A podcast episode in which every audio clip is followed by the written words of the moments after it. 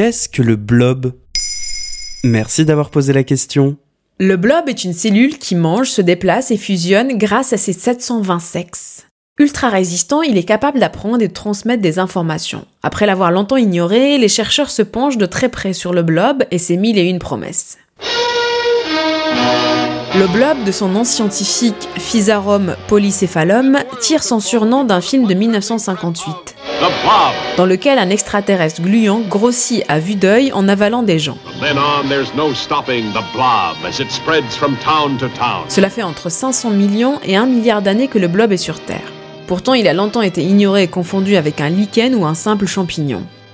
Parce qu'en effet, le blob disperse des spores. Comme les champignons. Mais il produit aussi des pigments. Ah, comme les plantes alors. Mais en plus de ça, il se déplace et il mange. Euh, comme un animal du coup? Rien de tout ça. Le blob est un organisme unicellulaire qui a plus de 720 sexes différents. C'est pourquoi il peut se reproduire très facilement par scission de son noyau et grossit de manière exponentielle.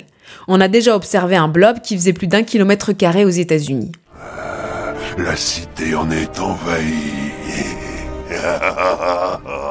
Il existe des milliers d'espèces de blobs, de toutes les couleurs, parfois terrestres, parfois aquatiques.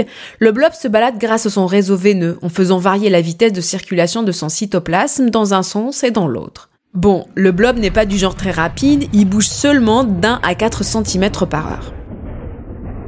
Et du coup, le blob va tous nous avaler comme dans le film? Non. Le blob, malgré son nom, ne mange pas les humains.